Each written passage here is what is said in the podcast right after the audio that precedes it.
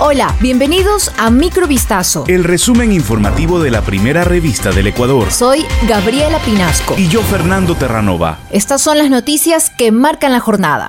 A fin de resolver la situación jurídica del ex vicepresidente Jorge Glass, la jueza de garantías penitenciarias de Pichincha, Melisa Muñoz, convocó a audiencia a las partes procesales. En una providencia, la magistrada informó el agendamiento de la diligencia en la que se atenderá el pedido de pena única solicitado por el ex vicepresidente.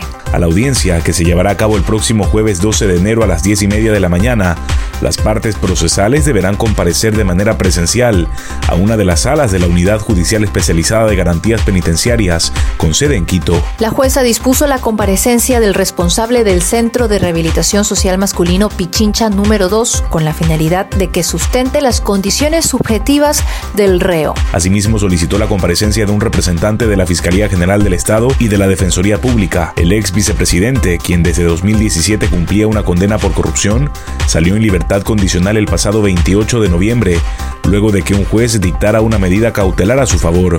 Un bebé de cinco días de nacido que presuntamente fue raptado por una mujer peruana en Ecuador fue rescatado por agentes de la Policía Nacional de Perú en la región fronteriza de Tumbes, según informaron este jueves fuentes oficiales. Tras un operativo en la provincia de Zarumilla, efectivos policiales del Frente Policial Tumbes ubicaron y rescataron a un menor de edad de 5 días de nacido que se encontraba secuestrado, señaló la policía peruana en un mensaje publicado en Twitter. Medios locales detallaron que el bebé fue encontrado en una vivienda de un barrio popular de Zarumilla tras un intenso operativo a cargo de agentes especializados de la policía peruana. La emisora RPP agregó que el bebé fue hallado solo y fue secuestrado el pasado martes en la ciudad ecuatoriana de Huaquillas, de acuerdo con la denuncia de la madre.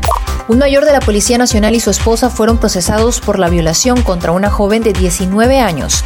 También son investigados por el abuso sexual contra una menor de edad. Los hechos ocurrieron entre el 29 y 30 de octubre del 2022 en el domicilio de ambos, ubicado en el sector de Huachiloreto, en la provincia de Tungurahua. Catherine Stephanie ofertaba e impartía clases de arreglo de uñas en su estética. Como celebración de fin de curso, ella pidió a cada una de las alumnas una cuota de 15 dólares para la comida y bebidas alcohólicas. Habría solicitado que lleven complejo B, vitamina C y jeringuillas para recibir una clase de primeros auxilios e inyectología. La mañana del 29 de octubre del año pasado, las alumnas, incluyendo la víctima, habrían acudido a recibir la clase dictada por Walter León, quien desde el inicio se presentó como miembro activo de la Policía Nacional en el grado de mayor y como jefe de criminalística en la provincia de Esmeraldas. Incluso portaba las insignias y el escudo de dicha institución. En horas de la noche procedieron a cenar, jugar cartas, ingerir alcohol y bailar. El procesado habría procedido a brindarles licor a las estudiantes de manera constante e insistente, según la denuncia. Una jueza dictó prisión contra el policía. América Latina fue la región más peligrosa para los periodistas en 2022, según la ONG Campaña Emblema de Prensa, que contabilizó en esos países 40 asesinatos de trabajadores de los medios de comunicación, el 34% de los que se produjeron en todo el mundo.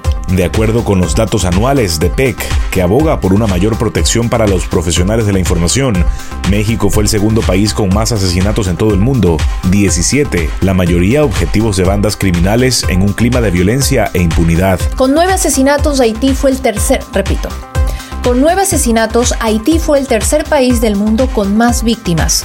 En el resto de la región latinoamericana también hubo asesinatos de periodistas. En Colombia ocurrieron cuatro, en Honduras tres, en Brasil y Ecuador dos, en Chile, Guatemala y Paraguay uno.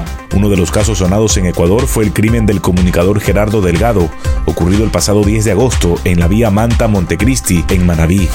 Intensos tiroteos y quema de vehículos se registraron este jueves en la ciudad mexicana de Culiacán, tras un operativo en el que habría sido detenido Ovidio Guzmán, hijo del encarcelado narcotraficante Joaquín Chapo Guzmán. Las balaceras entre criminales y fuerzas de seguridad ocurrían en varios puntos de Culiacán, capital del estado de Sinaloa, cuatro días antes de la llegada a México del presidente estadounidense Joe Biden, cuyo país ofrece 5 millones de dólares por la captura de Guzmán, alias el ratón. Las operaciones en la terminal aérea fueron suspendidas, en tanto se reportaban incidentes en un penal donde permanecen detenidos varios narcotraficantes. Una fuente de seguridad que pidió no ser identificada confirmó que la violencia se desató luego de una operación para capturar a Ovidio Guzmán, uno de los herederos del Chapo, condenado a cadena perpetua en Estados Unidos.